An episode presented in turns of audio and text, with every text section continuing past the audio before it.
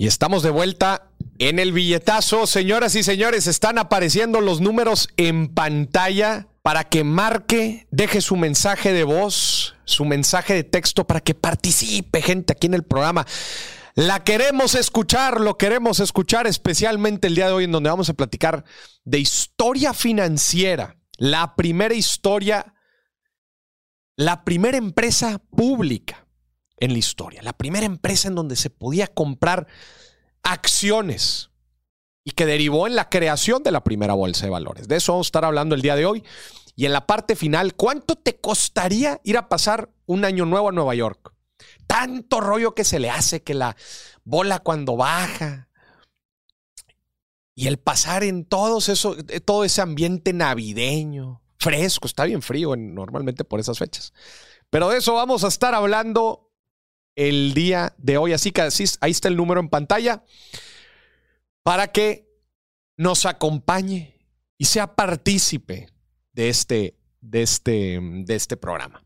Así que damos la bienvenida al señor productor al programa. Señor productor, bienvenido. ¿Cómo está? Hoy estoy triste, Mori. Ahora está triste. Algunos martes, los martes normalmente estás feliz porque va empezando la semana. Me imagino que el jueves porque ya se acerca el fin de semana. No, y aparte, eh, ya empieza el inicio a clases. Entonces hay que comprar todos los útiles. Hay que comprar todo. ¿Y usted está en clases, señor productor? Eh, no, pero mi hermanito sí. Entonces hay que comprarle todo. Hay que brincarle. ¿Ya inician? ¿Cuándo entran a clase? Creo que la próxima semana. Próxima semana.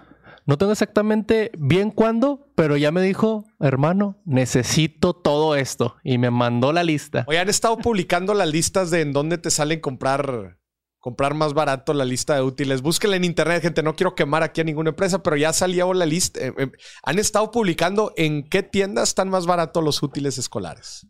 Sí, bueno, ya muy tarde para mí porque ya los compré, pero. Ya los compraste. Mira, de hecho voy a checar aquí. Creo que, creo que fue Expansión quien publicó. A ver, que nos diga la gente. ¿En dónde cree usted que están más baratos los útiles escolares? Aquí está. ¿Dónde salen? Es una publicación de expansión. Y bueno, te pone diferentes productos, desde el cuaderno, lápiz, borrador, el bicolor, el sacapuntas, las tijeras, las cajas de colores, el lápiz adhesivo, el bolígrafo, el juego de geometría y el marcatextos. Y te compara supermercado, Office Depot, la papelería local y papelerías del centro. Esa es la nota completa. No, pero eh, es que en Instagram subieron un recuadro. Ah, en Instagram.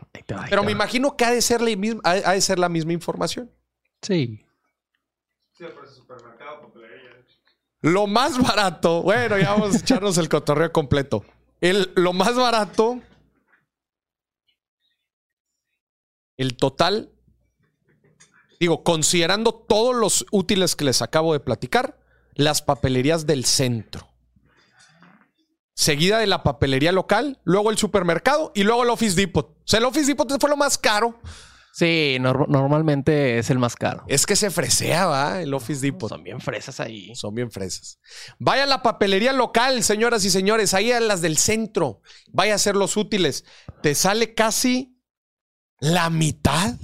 Fíjate que no me salió tan caro. La mitad, 50% menos. Oye, tenemos una llamada. Ya. Ya. A ver. Le preguntamos en dónde compró los útiles. Bueno. Ay, cabrón, está, está muy fuerte. A ver, bájale tantillo. Ahí está, a ver. Bueno, bueno. Bueno. Ahí está, ¿quién habla? Gabriel Venecia, buenos días. Gabriel, Gabriel Venecia, ¿de dónde nos hablas, Gabriel? Valencia, desde, Puebla, Morir. Valencia, Gabriel Valencia, desde Puebla. ¿Qué estás haciendo? ¿Qué, ¿A qué te dedicas? ¿A qué te dedicas, Gabriel? Tengo una empresa de anillos de compromiso, ¿tú crees? Y arreglos de matrimonio. Anillos de matrimonio. ¿Y en Puebla se casa mucha gente o no? Mande, mande. ¿Y qué tal están las bodas en Puebla? Oye, pues mucha gente se sigue casando y casando, ¿tú crees? Y dice, este, dice Gabriel, chorro de gente se sigue casando. No sé por qué, pero chico de gente se sigue casando. Perdónalos, Dios, no saben lo que hacen. es, es, buen, mercado, Maurice. ¿Cómo?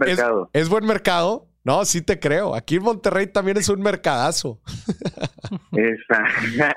sí, oye, vendemos todo por internet y este y bueno, pues en la pandemia éramos cinco personas, este, ahorita somos 24, el negocio ha crecido bien, tengo el negocio con mi hermano y pues ahí vamos poco a poco.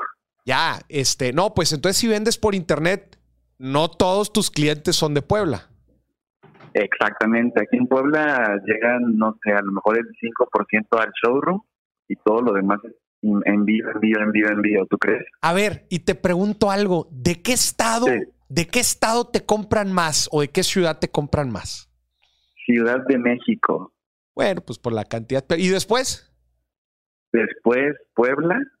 Ajá. De ahí Guadalajara, en Monterrey, y ya se baja a otros, como Veracruz, así un poquito más. Ciudad de México, Puebla, bueno, pues hace algo de sentido, ¿no? Por el tamaño de. Estaba esperando así que hubiera algún, eh, algún dato así, ¿no? Un Chiapas, algo así. Sí, algo que no estuviera dentro de las, de, las principales ciudades en, en, tamaño. ¿Y cuánto, cuánto tiempo llevas en el negocio? Pues llevamos en el negocio ya formal como dos, dos años y mi hermana empezó vendiendo anillos de compromiso ahí en Marketplace hace cuatro años, ¿tú crees? Oye, ¿y cómo has visto cómo se ha movido el negocio de los anillos dado, dada la pandemia? Dada la pandemia, pues fíjate que nos la dimos negra, Maurice. Eh, cuando empezó la pandemia sí se puso muy, muy duro. Muy poquita gente estaba comprando, pero a los dos, tres meses eh, nos recuperamos mucho y la, y, la demanda ha subido mucho, mucho. Mucha gente se está casando, este, tenemos muy buenas cotizaciones afortunadamente y cada vez el ticket de compra llega a ser más alto por, por el tipo de segmentación en, en, Facebook que tenemos. Este, entonces, pues yo te diría que no sé si está creciendo, pero al menos la venta se está creciendo bien. No, y me imagino que toda la gente se está, toda la gente que se quería casar en pandemia y lo retrasó, lo retrasó un poco, pues ya ahora, sí, oye, la novia les está diciendo, oye, mi rey, pues ya no hay pandemia, ahora sí, ahora sí, bríncale con la roca. ¿Cuál es el ticket promedio de tus anillos? Pues fíjate que el ticket promedio está como en 11 mil. El anillo más económico que tenemos lo tenemos como en 1950 y bueno, de ahí para arriba, ¿no? Lo, lo que quieras. Hemos vendido de 170 mil, etcétera, etcétera, de acuerdo al presupuesto, pero más o menos se queda como en 11 mil. 11 mil es el ticket promedio. Qué chingón. Oye, a ver, platícame, eh, ¿cuál es la situación? pues fíjate, Maurice, que yo soy el que la otra vez te pregunté que cuál era la relación de tu administración del tiempo y tu administración del dinero. que ¿Qué, tiene que ver? Se me hacía conocida, sí, sí, sí, sí. sí. Hablamos, hablamos la importancia de saber administrar el tiempo, correcto. Oye, no manches, me encantó la respuesta y tiene un ratito que, te sigo, pero fíjate que pues el negocio ha crecido bien, ha, estado bien, ya tiene ratito que, que nos este que nos estamos dando dando ahí este un, buen crecimiento de, ventas, pero tengo, tengo una pregunta porque mira, vi en tu sitio web que tienes un programa que se llama Capex, que dice no necesitas que nadie te lleve tus finanzas. Y ya este, dijimos, órale, yo pensé que teníamos que contratar alguien que estuviera llevando las cuentas, tal, tal, tal. La facturación es, es, buena, ya, ya, tiene un ratito que que, que, superamos los, los, este, pues, los dos millones, ¿no? De, ahí, de ahí se sube más. Y este, y bueno, el manejo del dinero lo, lo, queremos hacer pues como, como los grandes, ¿no? Y hay mucho tabú y, y mentiras allá afuera le pregunto a mis amigos de cómo llevan sus finanzas de sus negocios. Y este y bueno, pues como que lo, yo los escucho y digo, chi, no sé si llevarlas así. Claro. Entonces, este, me gustaría saber cómo, se administra, si, si, me hace falta un equipo, si debería yo, yo de checarlo. Y bueno, en cuestión como de checar ya pagos, como estar checando este eh, un plan de ahorro, ¿no? Etcétera, etcétera. Claro, es, es excelente la pregunta cómo llevar la administración financiera en nuestro negocio y creo que hay diferentes niveles dentro de esta administración financiera. Por ejemplo, para llevar las cuentas, pagos, este, cobros, etcétera. O sea, eh, digo, me gustaría también entender un poquito cuál es la estructura dentro de tu empresa obviamente hay cosas muy operativas que quizás no vale la pena tanto que tú te estés metiendo, ¿no? Puedes tener una persona, y digo, también dependiendo el tamaño y el número de transacciones y de flujo de dinero, pero quizás valga la pena que tengas una persona de administración, un, una, o inclusive este, un equipo de contadores o una firma de contabilidad que te ayude eh, con el tema de facturación o si tú quieres tener una persona in-house que te esté ayudando con eso. Lo que sí es, o sea, eh, sí me explico que eso es una parte muy operativa, ¿no? El estar emitiendo las facturas, el estar realizando la cobranza. Eh, eso digamos que es muy operativo. Después está un rol, ¿no? Como un director de administración y finanzas, pues que el rol del director de administración y finanzas es la persona que a un nivel un poco más macro revisa pues el flujo efectivo, la rentabilidad del negocio, este, ah, la gente, ¿verdad? Todo lo que tiene que ver con gente y recursos humanos. De hecho, muchas veces eh, eh, toda la labor de recursos humanos cae dentro de las responsabilidades pues, de la administración, ¿no? Entonces, normalmente eh, este, esta, este departamento, llamémoslo así, se junta con administración y finanzas, ¿verdad? Se le considera los dos.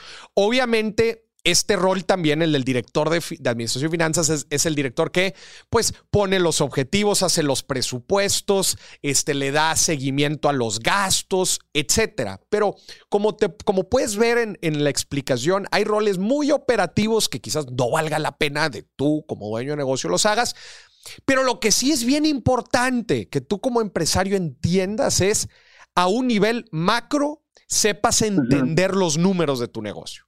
Es decir, sepas leer un flujo efectivo, sepas leer un estado de resultados, obviamente cómo se genera. De hecho, si tú puedes generar los primeros, estaría súper bien porque tú, tú eres el que tienes que saber qué quieres ver del negocio. Oye, Maurice, yo quiero ver la rentabilidad por sucursal. Oye, yo quiero ver la rentabilidad de lo que vendo en línea y de lo que vendo en la tienda. Oye, yo quiero ver cuánto me quedo de cada anillo que vendo. Oye, lo estoy vendiendo muy barato, lo estoy vendiendo muy caro. Oye, le puedo meter más publicidad a, redes sociales, no le meto tanto. En general, ¿cuál es el flujo del negocio? Oye, ¿pudiera invertir en poner otra, otra tienda? ¿Vale la pena?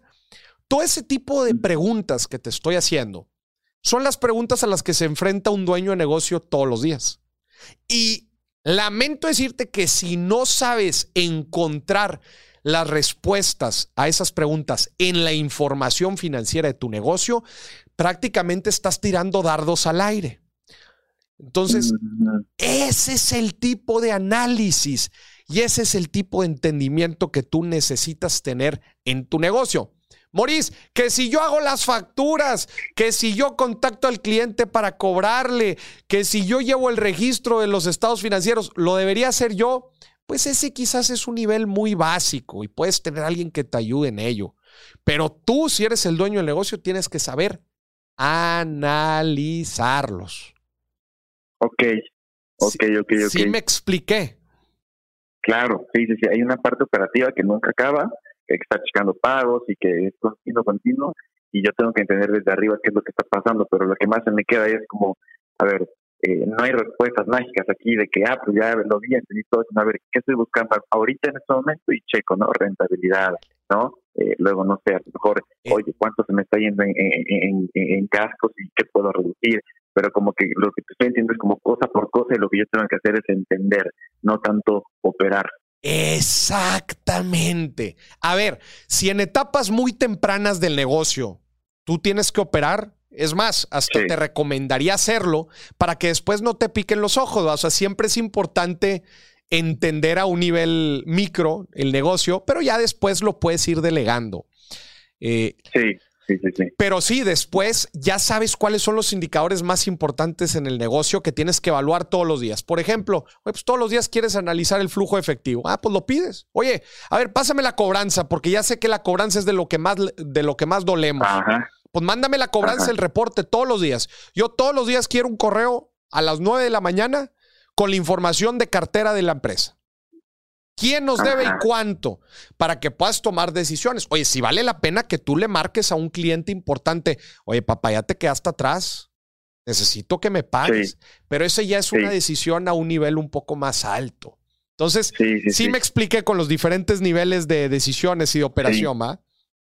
Sí, sí, sí, totalmente. Y Súper. me gusta estar escuchando el podcast que te quedaste con Diego Barraza recientemente y decías, haz todo lo que le agregue valor a tu, a tu empresa. Exacto, o sea, exacto. y ahí, ahí- ahí está un poquito de la, re- de la respuesta y la relación de que, oye, a ver, pues, tengo que cobrarle a un cliente que me dé de 100, oye, pues entonces márcale, ¿no? No te va a pasar nada, no, ahí está bien, pero tengo que hacer una factura o eso, pues a Eh, lo mejor eso se puede agregar, eso no agrega tanto valor, ¿no? Exacto. Pero bueno, muchísimas gracias. Gracias por hablar y seguimos, nos seguimos viendo aquí en el programa. Gracias, Maris, muchas gracias. Que estés bien, bye bye. Vamos ahora. Muchas gracias por la pregunta. Qué bonito. Hace, hace, híjole, la verdad es que los otros programas habíamos estado muy llenos y casi no habíamos recibido, casi no habíamos podido publicar llamadas. Pero qué bueno, qué bonito es volver a, a conectar. Gente, vámonos ahora al story time del día de hoy. Vamos a platicar sobre la primera empresa de la historia, señor productor. ¿Usted sabe cuál es la primera empresa de la historia? No, no me digas- McDonald's, no me digas es que pollo loco. ¿ah? Pollo loco. Doctor Simi, ahora que le están aventando muchos peluches a los cantantes. Ya, ese era un meme que se hizo canon. ¿Canon? Se hizo canon. ¿Qué, es, ¿Qué significa que se hizo O canon? sea, que se volvió parte de la realidad. Qué locura. No, vamos a platicar, señoras y señores, de la primera empresa de la historia. Señoras y señores, en el año 1600, en los años 1600, ¿verdad? estamos hablando, acuérdese, de la primera empresa de la historia, de la primera compañía pública que tú podías haber comprado acciones y eso derivó de la primera bolsa de valores en la historia quiero que te pongas en el contexto de los años 1600, del siglo, del siglo XVII. El mundo iba saliendo de, eh, de la Edad Media y empezaban a descubrir el mundo. Se dieron cuenta que el mundo era más amplio de lo que pensaban y en general llegó una época interesante del- dentro del Renacimiento que el ser humano pues aceptó su ignorancia y se puso a descubrir el mundo. Y con eso de descubrir el mundo, zarpó a los mares. ¿ok? Zarpó a los mares. Entonces, en el año 1600, quiero que se ubiquen en el país, en, el, en los Países Bajos, en Holanda. Todos sabemos dónde está Holanda. A ver si me pueden poner acá en la pantalla, por favor.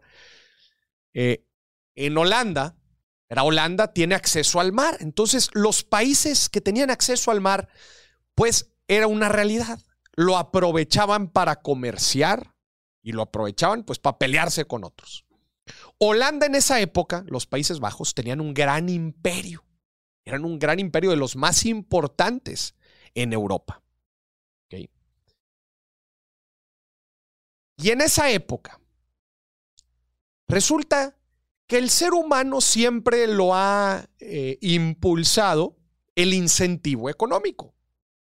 A lo largo de toda la historia se desarrolla aquello que tiene un importante incentivo económico. En una época en la Edad Media era bastante rentable ser un guerrero. Entonces la gente, era, la gente eran caballeros, eran guerreros. En otra época de la historia, es muy rentable crear startups de tecnología, como estamos viviendo hoy en día, y la gente se dedica a fundar empresas de tecnología. En otra época era muy rentable dedicarte a la industria del petróleo, pregúntale a los Rockefeller. La gente se dedicaba a ser petroleros. La gente se dedica a lo que deja mucha lana, eso es una realidad a lo, a lo largo de la historia. Y en la época de los 1600 era muy rentable comerciar especias especias alrededor del mundo, especias que eran raras en Europa. Entonces, resultaba que tú podías tener un barco, ir por especias al otro lado del mundo, India, Indonesia, por ejemplo, donde se dan muchas especias, y justamente traértelas de allá e importarlas a los países europeos. Te podías llevar mucha lana mucha, mucha lana para esto. Especias de todo tipo, canela, orégano, pimienta, comino, jengibre, café, de todo. Cosas que no se daban necesariamente con el clima europeo, pero sí se daban en otros lados del mundo. Por ejemplo, señor productor, ¿cómo es la comida en la India? Platicábamos. Decimos que era muy condimentada. No sé si usted ha ido a un restaurante de comida hindú, pues es, es, tiene muchas especias. Si no has comido el pollito, el curry. Uf, delicioso, ¿eh? Pero con mucho condimento. Y si tú ves la comida europea, tradicional europea, casi no tiene condimento. Se están ahogando cada vez que los traes aquí al mercadito a comer unos tacos y le pones salsa. Se están ahogando.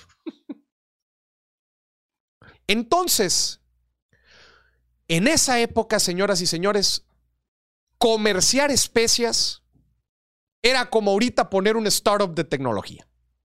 Era la panacea y podías hacer muchísimo billete.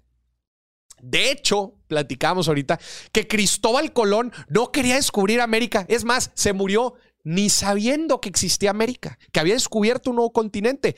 El compadre quería llegar a la India de una forma más rápida por el otro lado del mundo. Se cruzó, se cruzó con un gran pedazo de tierra. Pero en general, él quería ir a la India para tradear, para traer especias a España. El problema es que estos viajes, estos viajes para llegar a la India e Indonesia, Indonesia está al norte, es el archipiélago que está al norte de Australia. Para llegar hasta allá era sumamente riesgoso. Los barcos, ponme el barco aquí de ejemplo en la, en la pantalla.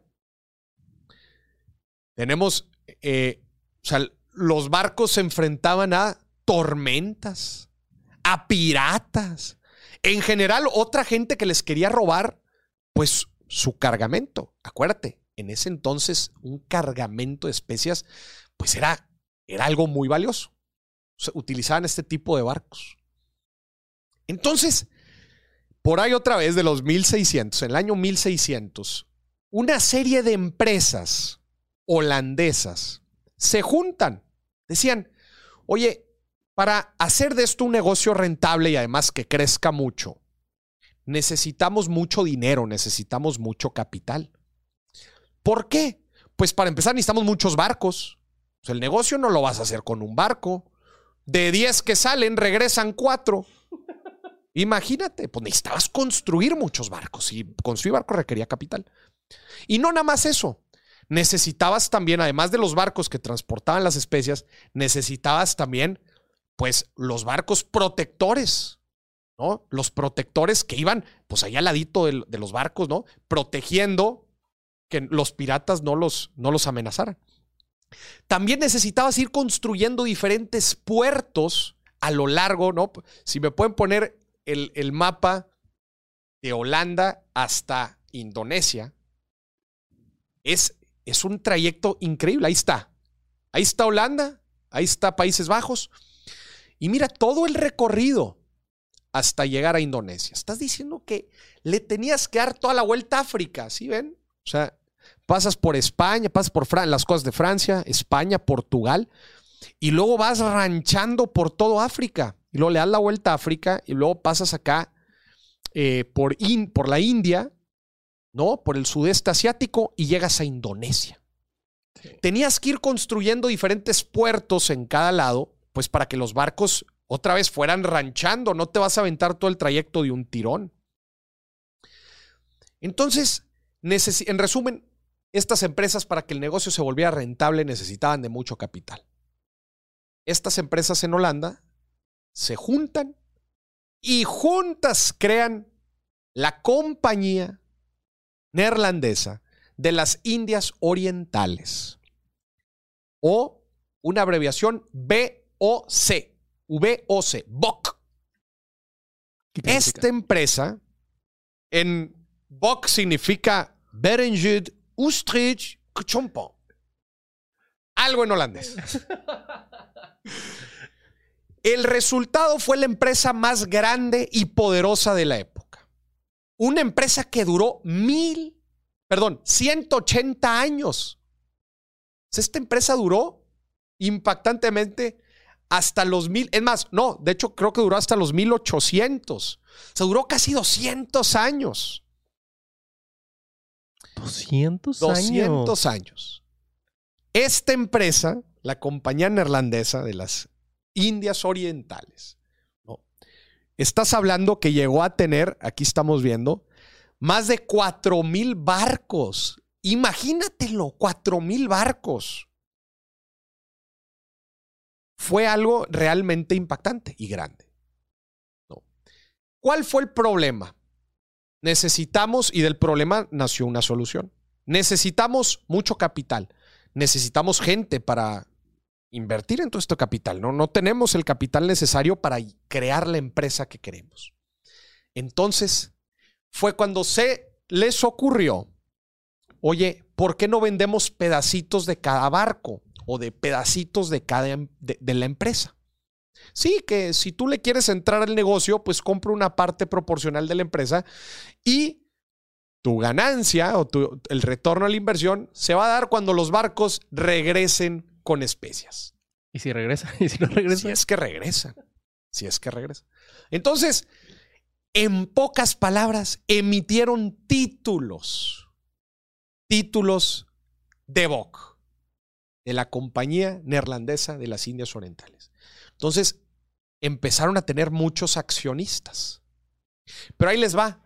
POC, en su charter, ¿verdad? Que es como en el, el, documento que establece los objetivos de la empresa, decía que en 21 años se iba a disolver. En 21 años. O sea, en 20, imagínate poner una empresa tú y que digas, en 21 años la disuelvo. Entonces, levantas capital, tienes accionistas, pero les dicen, oigan, en 21 en, en 21 años se va a disolver este, esta compañía. Así se lo habían planteado. Cuando llegó el, el 1621, se dieron cuenta que tenían un negociazo. Era un negociazo. Y dijeron, oye, qué mensos, pues, ¿para qué la vendemos? Sigamos operando. Y fue en ese año, señoras y señores, que se crea la primer bolsa de valores. La bolsa de valores de Holanda. Y ahí justamente mucha gente dijo, oye, no, yo nada más había comprado los títulos por 21 años, ya quiero mi dinero de vuelta. Se crea este mercado secundario llamada bolsa de valores. Y ahí la gente que tenía las acciones y las quería ir vendiendo porque necesitaba su dinero de vuelta, empezó a intercambiarlas en la bolsa de valores de Holanda, recién fundada. Y otra vez, esta compañía neerlandesa de las Indias Orientales llegó a vivir 200 años. 200 años. Y chécate esto, de utilidad, de dividendos que le repartían a la gente con las acciones, en 200 años les dio un promedio del 18% anual de dividendos. 18% es, es, es, mucho. Muchísimo, güey.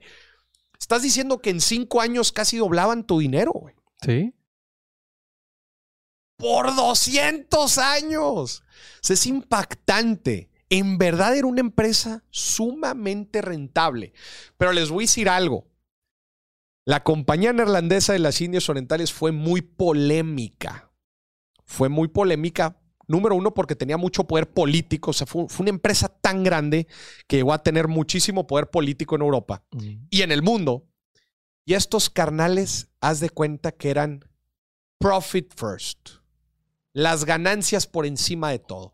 Estos güeyes hicieron una cantidad de guerras a lo largo del mundo.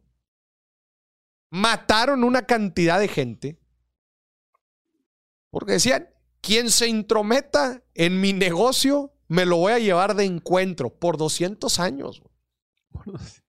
Entonces estos güeyes, y como tenían el control de toda la ruta de las especias, desde Europa hasta Indonesia, pues haz de cuenta, y, cuando algún, algún territorio o algún país les quedaba mal con algún préstamo, lo que sea, estos güeyes invadían. O sea, se fueron parejo. La cantidad de batallas que, que, que eh, que hicieron estos carnales y por eso es por eso una empresa muy polémica, porque por un lado mucha gente los veneran, hoy dicen Bok, ¿no? El poder que tuvieron eh, esta, esta gran empresa, pero por otro lado dicen, eh, oye, háblame del costo también, del costo de vidas. O sea, estos compadres en verdad eran unos pasadotes de lanza, es que tenían un negocio muy rentable. Entonces, es uno de los grandes, este, pues es una de las grandes críticas, ¿no? A este, pues, capitalismo puro y duro a lo largo de la historia, ¿no? En donde estos carnales estaban haciendo negocio a como diera lugar y llevándose de encuentro a todo. Y de hecho, aquí les quiero enseñar, es uno de los souvenirs que me traje de Ámsterdam, justamente, en Países Bajos, y es una moneda. Es una moneda de 1766. Aquí la pueden ver en pantalla. Esta moneda de 1700, si puedes poner el ejemplo ahí de la foto que les mandé, es justamente esa moneda. Digo, esa es otra, pero es nada más de otro año, pero es prácticamente lo mismo. Tiene los mismos, las mismas impresiones. Esta era una empresa, de hecho, ahí ustedes pueden leer BOC en la parte de abajo. V en grande, O del lado izquierdo y la C del lado derecho. BOC. Estas eran unas de las monedas que ellos utilizaban para comerciar. Esta moneda es de bronce. Para comerciar a lo largo del mundo. Cuando cae esta empresa, ¿verdad? cae por muchas razones, entre ellas eh, mucho eh, corrupción y se fue desmantelando poco a poco. También entregaban más. Eh, un mal manejo de flujo efectivo fue una razón por la que también quebró, porque empezaron a repartir más dividendos de lo, del capital en realidad que necesitaban para seguir invirtiendo. Como se pudieron imaginar, una empresa alto en, en CAPEX, en, inversión de capital. Pues construir barcos y barcos y fuertes y fuertes y renovar su flota, etcétera. Pues un mal manejo de flujo efectivo, se quedaron sin lana, empezaron a desmantelar la empresa. Pero prácticamente duró desde 1600 hasta los 1800 y es considerada una de las empresas más poderosas y grandes de todos los tiempos. La primera empresa pública, porque cualquier persona común y corriente podría comprar acciones. Y cuando vivió más de lo que aparentaba vivir, la gente necesitaba vender esas acciones y no encontraba a quién vendérselas. Y así nace la primera bolsa de valores. Cuando dijeron, oye, pues a ver, tú quieres vender tus acciones, pues ellos te las compran. A ver, júntense todos y a ver, todos los que quieran vender, vénganse. Y todos los que quieran comprar, vénganse. Y armaron así la bolsa de valores la Compañía Neerlandesa de las Indias Orientales, una empresa otra vez muy polémica que te daba el 18% anual en dividendos y los dio por 200 años. Eh, comerciaba principalmente con, lo, con la ciudad que hoy es Yakarta, que es la capital de Indonesia. Toda esa vuelta se, se aventaban. Eh, y bueno, la verdad es que de hecho, hay otra foto ahí de los fuertes en los que tenían que invertir. A ver si la tienes por ahí. Ahí está. Este es el tipo de fuertes que tenían que construir a lo largo de las costas, porque ahí llegaban los puertos y descansaban los marinos, restoqueaban comida, etcétera. También servía de protección, obviamente. Y luego continuaban su viaje. Pero imagínate la cantidad de esos fuertes que tenías que construir. Era una empresa fuerte en necesidad de capital. Por eso los lleva a comprar, a, vender acciones para levantar capital. ¿No? Es una de las historias más interesantes. Eh, otra vez hay mucha gente que los critica mucho porque fueron muy sanguinarios, desde luego, pero la forma en que eficientizaron el proceso de levantar capital fue muy innovadora para ese tiempo. En ese tiempo no existía gobierno corporativo, estos güeyes lo implementaron. No existía tal cosa como emitir acciones para levantar dinero y el mercado secundario. O sea, fue uno de los grandes hitos financieros de toda la historia. Fue uno de los grandes hitos financieros. Otra vez, tuvieron más de 4 mil barcos. 4 mil barcos que mandaron pues por todas las costas hasta llegar este, a, al sudeste asiático. Oye, pero también, ¿quién no era sanguinario en esos años? Ese proceso también, O sea. No, y también te enfrentabas, te enfrentabas, contra los piratas, ¿verdad? Que los piratas también eran unos pues hijos de la fregada y nada más te querían robar y, y, era, era, era, mucho rollo. Sí, no, no, era Jack Sparrow, ¿sabes? Sí, no era. Mira, aquí está lo principal que tradeaban, ¿no? Que importaban especias, la seda, porcelana, metales, té, granos, arroz, soya, granos de soya, eh, azúcar, eh, vino y café. Estás hablando que estos carnales eran el Walmart de hoy. El Walmart, sí. Estos güeyes llegaban con sus barcos llenos y decías, ¿qué quieres, mi rey? Lo tenían todo. Al toque, te lo Pero tengo vete ahorita. a, vete a los 1600, donde no había nada. ¿Eh? Era, En la era un, tiendita un de dona- negociazo. Doña Chona que estaba en la esquina tampoco. O sea, tenías que ir a comprar con ellos. Tenías que ir a comprar con ellos.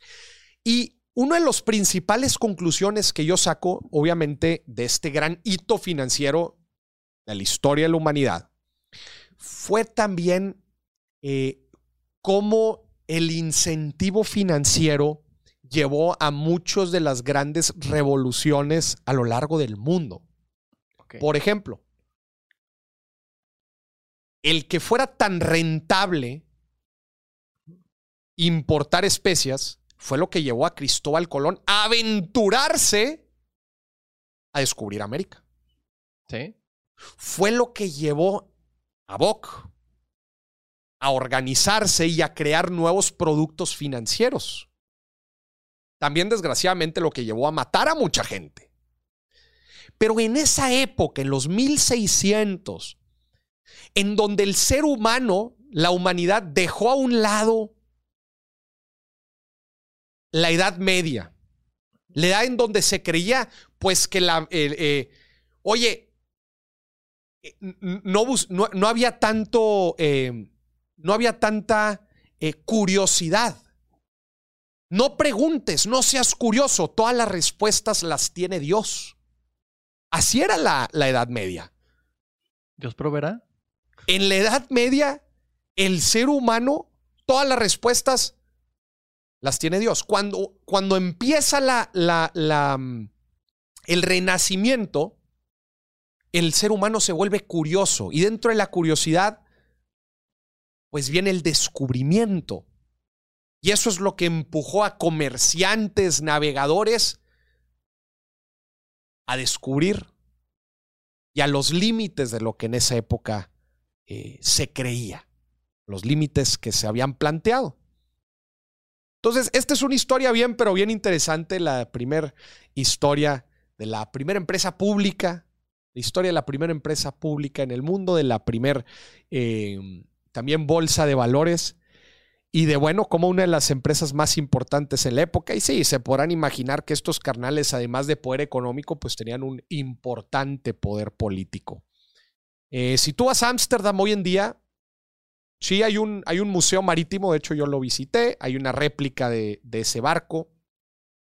Y otra vez, hay, hay como muchas eh, opiniones muy encontradas en, en realidad del impacto, pues tan, muchos creen positivo, otros creen eh, sumamente negativo de lo que esta empresa pues ejerció eh, en el mundo. Y estás hablando de una empresa de 200 años. Lo siento. Güey, 200 años se dice poco, son dos siglos. Sí. Son dos siglos. Es O sea, un- el que tuvo la idea de, de empezar a vender acciones, ya ni siquiera ni sus nietos estaban vivos para cuando cerró. Hazme el favor. O sea, ya eran generaciones tras generaciones. Entonces, bueno, gente, esa es la historia de la primera empresa pública, la historia y la primera bolsa de valores. ¿Qué dice aquí la gente? Comercial era, un, comercial era un acto supervivencial. Qué curiosidad que ese evento se dio con esa magnitud. Eh, fue eficiente, pero por la gran demanda comercial de transporte se atoraron en su flujo necesario de operaciones. Ajá. Tanto crecimiento y tanto poder. Desde luego que, que, que sí. Pero sentó las bases otra vez. Esta empresa sentó las bases de lo que después sería eh, la emisión de acciones, el levantamiento de capital y cómo las empresas operan. Porque por primera vez tenías a desconocidos que eran accionistas de una empresa. Sí. Por primera vez tenías a accionistas que eran eh, de- completamente desconocidos. Y, y bueno, ¿cómo los organizas? Eso también creó bases bases eh, muy importantes para todo el, el gobierno corporativo que planteaba, que planteaba una, una empresa. Muy bien. Imagínate todo el desmadre que había la, la primera vez. La prim- sí, claro. Y organizarlos y a ver, y te, te digo, o sea, tenían como objetivo cerrar la empresa en 21 años. Y cuando llegaron los 21 años dijeron, no, síguele. Me decían, oye, no, pero yo le entré por 21 nada más. Es tu Ah, problema, mi Pues cielo. vende las acciones. Sí se- Oye, pero ¿a quién se las voy a vender? Mira, yo te organizo para venderlas. Y se crea la bolsa de valor. También visionario el que vio eso, de que, oye, si tú me estás pidiendo venderlas y hay otro güey que me dice que todavía quiere comprar, pues igual aquí también hago otro negocito. Ah, me armo otro negocito. Ajá. Sí, claro. Y así exacto, fueron dando muchas ideas y ese, ese concepto a lo largo de Europa. Y después se crearon otras compañías, ya no eran holandesas de las Indias Orientales, se creó la compañía británica de las Indias Orientales y muchas otras. Igual llegaron a, a ocupar mucho poder, pero esta fue la primera. Y sin duda yo creo que la más exitosa. Sí. Muy bien, ¿Te parece? Vamos a TikToks. vamos a reacciones de TikToks. Los TikToks. Ahí te va. A ver, vamos a primero. reaccionar. Aquí tenemos los TikToks. Te lo demostraré. Piensa que el agua es efectivo. Para ti serían como regalías por tus jingles, ¿no? Y este vaso son tus ganancias financieras. Este agujero serán tus gastos. ¿Eh? ¿Entiendes? De acuerdo. Ahora, Charlie, la mayoría, cuando cobra su sueldo, lo administra y paga sus impuestos si cuentas con una reserva sana para emergencias. ¿De acuerdo? Pero tú, por otro lado, esto es lo que me gusta de ti, Charlie. tú... Tú lo gastas en cuanto lo tienes. Así nunca tendrás. No administras. Tienes una hemorragia.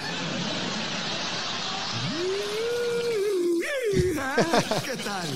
Pero cuando el efectivo comienza a agotarse... ¡No hay reserva! Estoy convencido de que utilizar ejemplos de la vida real, utilizar ejemplos prácticos o gráficos son la mejor forma de enseñar finanzas. No sé qué me da más risa, güey. La cara de Charlie Sheen o la voz do- del doblaje, güey. El, dobla- el doblaje latino me da muchísima risa. Pero sí, y eso tiene que ver con la famosa frase de un pequeño hoyo puede hundir un gran barco. Y así, esto es súper, pero súper cierto para nuestros gastos, porque resulta que esos hoyitos que le está haciendo ahí, los famosos gastos hormiga, uno no pasa nada, el problema es que no es mucho, el problema es que no lo vemos porque es pequeño, pero con el tiempo, oye, uno no es ninguno. Pero resulta que uno no es ninguno hoy y mañana uno no es ninguno también y pasado mañana igual uno no es ninguno también y vele sumando. El mes termina justamente como una regadera aquí con el pobre Charlie Sheen. Es two and a half men, ¿verdad? Sí, Anna Huffman. Así que tengamos cuidado, gente. Un pequeño hoyo puede hundir un gran barco y el problema es que no es uno. El problema es que son varios. Pero nuestra mente de corto plazo siempre vamos creyendo que es uno. Ay, esto no pasa nada, y esto no pasa nada, y esto no pasa nada. Suma todos los estos y no pasa nada del mes y te va a salir una lana. Excelente forma de explicarlo. Vamos al siguiente. Ahí te va. Soy el hombre que mira y no compra. A veces simulo que me estoy por comprar algo, pero no. Para fingir que no tengo plata, hago como que la ropa no me merece. Pregunto por prendas como si fuera un detective y después no las compro. ¿Me compro unas zapatillas o pago la matrícula de la facultad? A veces hasta me pruebo ropa y no me llevo nada. Bueno, encontré algo que me gusta. Voy a dejarlo acá. Soy el hombre El hombre que mira y no compra, güey. Sí. A ver, te voy a preguntar algo. A ver. probarte cosas o preguntarle cosas al- al- al- a la persona que está en la tienda, ¿te causa presión para comprar o no? Sí. Claro que sí, güey. Claro que sí. Güey, imagínate, por, por eso yo trato de interactuar nada, güey. Oye, ¿te puedo ver algo? No. Oye, ¿te quieres probar un número? No. No. Güey, oye, imagínate, después estás probando unos tenis. Oye, fue a probar, fue a buscarte unos al almacén y luego se tardan horas y llegan. Ya se lo conseguí, estaba bien. Oye, te lo pruebas, no te queda. Pides otro número. Otra vez se va al almacén, regresa. Oye, ya te lo. Ya después de media hora que se aventó, dejarle el carnal nada más contigo. Para que le digas. No, siempre no me gustó. Oye, sí me pasó el otro día. ¿Por qué? Porque fui a comprar unos tenis, porque los que tenía ya estaban bien, bien muertos. Yo los desgasto hasta, el, hasta que ya no dan más. Como debe ser. Sí, entonces voy y dice, fui a, a uno de estas tiendas innovadoras, ¿verdad? ¿Cuáles son las tiendas innovadoras? La- los Innova. Ah, Entonces, ya he hecho, no, ¿cuál? Digo, no, pues eso está bonito. Y dice, no, es que de esa talla no tengo, lo tengo en la otra tienda. Y yo, no, pues no te preocupes. No, hombre, deja voy, espérame. Y se fue a la otra tienda ya. y regresó. Los que trajo no me quedaron. Dijo, no, hombre, déjate, traigo la otra talla. Se fue a la otra tienda, regresó y ya me quedaron mí. Y yo dije, ya se los tengo que comprar. O sea, Sí, no. Es que te, te lo aseguro que lo tienen bien medido. Tienen bien medido. Sí. Un cliente que entra sin interactuar con el vendedor y un cliente que entra interactuando con el vendedor. sí. Te lo aseguro que el porcentaje de bateo, que el porcentaje de bateo es pues, de cada uno que entra, cuántos compran. Porcentaje de bateo para el vendedor. Te aseguro que ha de ser grandísimamente más Sí. cuando interactúas que cuando no interactúas. Ese es el truco también de, de estos puestitos, las famosas islas en los centros comerciales, Ajá. que hay una persona vendiendo. Están tratando de conectar contigo. Te dicen, hey, oye, ¿qué te pones en el pelo?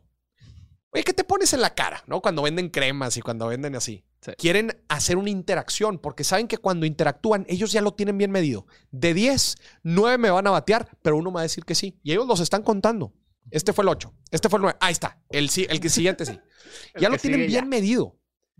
Aquí este carnal que entra a las tiendas, se prueba cosas, ve cosas y no compra nada, es un sinvergüenza. no, se necesita mucho carácter, ¿no? Y mucho temple para, para así hacerlo. Porque sí, a, a mí también me da cosa. Oye, si ya pusiste al compadre a jalar, Ya, le compras. pues ya le compras. ¿Sabes qué hago yo para, para no caer en eso? Le hago como que estoy viendo la talla, pero estoy viendo el precio. Pero estás viendo el precio. Sí, ya veo el precio primero y luego, no, igual y no, no lo vale y ya lo dejo. Na- para hacer un filtro rápido. Sí. Oye, antes de probármelo, ¿verdad? Oye, ¿estaría dispuesto a invertir esta cantidad para ver si me... No, la neta no. No. Pues ya, next. next. Veredicto financiero es, híjole, este carnal, o sea, sigue las reglas by the book, ¿verdad? De si no lo necesitas, no los compras, pero creo que se lo está llevando al, al extremo, Al ¿verdad? De extremo. no comprar nada. Pues nada, tampoco. Muy bien, vamos al Vamos siguiente. al siguiente. ¿Sí o no? ¿Está? ¿Sí o no, pendejo? cabrón! Dice o no. no ¿Sí dice, o no, cabrón? Dice, o no, dice que ¡Te no. voy a poner un putazo! Dime ¿Sí o no? Dime si no ¿Sí dice o no? Dime si no dice o no. ¡Chinga hasta tu madre, cabrón! ¡Te voy a poner un putazo! Que porque estamos en una bajadita, le dice aquí la reina. Cuando le preguntan que si enterarse que vendió la casa para comprar criptos. Y le dice que está en una bajadita. Híjole, así está el señor productor con sus criptos. Así estoy yo. No puede ser. Qué gran video el de atrás, el del audio. Qué gran audio. Qué sí. gran audio. ¿Sí o no? Así ¿Sí o usted no? responda. ¿Sí o no? ¿Sí o no le metió más lana de lo que le debería de meter? Le metió todo su ahorro, ¿verdad? Yo sé, yo ya lo vi. ¿Sí o no?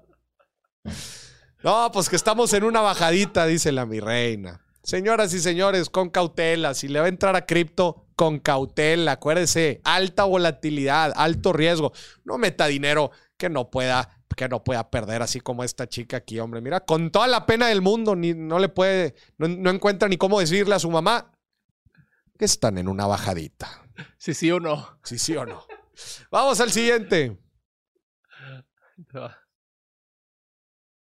What what is an economy? Uh, like what people get confused. Sometimes they think an economy is money. Money is a database for uh, exchange of goods and services and for time shifting the exchange of goods and services. That's it's a it, money is a database. Money doesn't have power in and of itself. Um, like you can run the thought experiment of if you're trapped on a you know a remote island, shipwrecked on an island, um, uh, and you've got a trillion dollars in a Swiss bank account. It's worthless. You'd rather have a can of soup. You know, all the Bitcoin in the world, you know, you're still going to starve. so the actual economy is goods and services. So then, uh, what limits the output of goods and services? The limiter is labor. Um, even capital is distilled labor. So the limiting factor for the economy is, is, is labor. And so if you address the limiting factor for the economy, then it's not clear that an economy in the traditional sense has any meaning anymore because you have no constraint on, on goods and services. Justamente el buen Elon Musk, lo que dice es cierto, ¿no? El, el dinero, pues no, el dinero es solamente un medio de, de intercambio. Es solamente un flujo. De hecho, ya el dinero ha cambiado, ha cambiado mucho eh, como medio de, de intercambio de valor, ha cambiado mucho a lo largo de la historia, pero siempre ha cumplido el mismo objetivo. ¿verdad? Ya, eh, si era sal, ¿verdad? que antes usaba el dinero, se usaba sal, por eso se llama salario. Esa no se la sabía, ¿va? Antes se usaba sal, antes eran armas, después fueron, eh, después fue oro, después fue plata, después fue monedas, billetes, hoy es digital. Hoy tu dinero no todo lo tienes en, en papel, ni lo tienes en monedas. Ya mucho de ellos es digital. Pero sí, el objetivo es nada más facilitar el intercambio de bienes y servicios. Sí. Y cumplen con ciertos eh, estándares, ¿verdad? Oye, pues que el dinero debe ser divisible, ¿verdad? Por eso tenemos billetes de 500 y de 1000, y también tenemos de 20, eh, que sea, eh, pues que sea resistente, ¿verdad? Por eso son de cierto material, este, deben de ser escasos o limitados, porque imagínate si existiera una cantidad ilimitada de billetes, pues entonces la inflación ya te la imaginarás, no cumple su objetivo. Ese principalmente es el objetivo del, del dinero. Aquí lo que está diciendo Elon es que la economía es, es justo la producción, ¿no? Es el intercambio de bienes y servicios de la gente. El dinero es más bien como la sangre, ¿no? Es lo que hace, es lo que hace eh, fluir las cosas. Y lo que está diciendo eh, específicamente, digo, no lo explica tanto. Me gustaría que, que lo desarrollara un poco más, pero lo, él lo que está diciendo es que eh, el labor, ¿no? El, el trabajo es lo que ya no tiene tanto sentido que porque no tiene limitante. Eso es lo que no logro entender a qué se refiere. O sea, me gustaría que lo, que lo, que lo desarrollara un poco más. A ver, vamos a ver aquí. tienes- Ok, sí, lo del dinero, eso sí, ya. La, todo, ok. Dice, aún así, bueno, X. La economía real son bienes y servicios. ¿verdad? ¿Qué limita la producción de bienes y servicios? El- lo li- el- el- la escasez es el trabajo. Ajá. Factor limitante del trabajo, sí, es el. Perdón, de la economía es el trabajo. No está claro que una economía en un sentido tradicional, ya que tenga algún significado, porque no tienen restricciones sobre bienes y servicios. Uh, que la lo- se corta antes, ¿va? Sí. Creo que la explicación principal era lo del dinero. Sí, lo trajo ya. Ya, pero lo otro estaba bien interesante. A ver si luego buscamos el video para ver específicamente a qué se refería. Pero Que sí, venga, que venga digo, Elon a luego, explicarlo.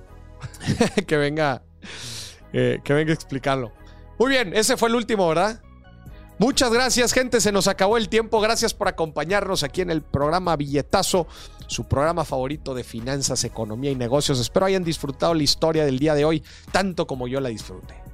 La historia de la primera empresa pública y de la, primer, de la primera bolsa de valores. Señoras y señores, gracias por estar con nosotros, a toda la gente de YouTube, a toda la gente de Facebook.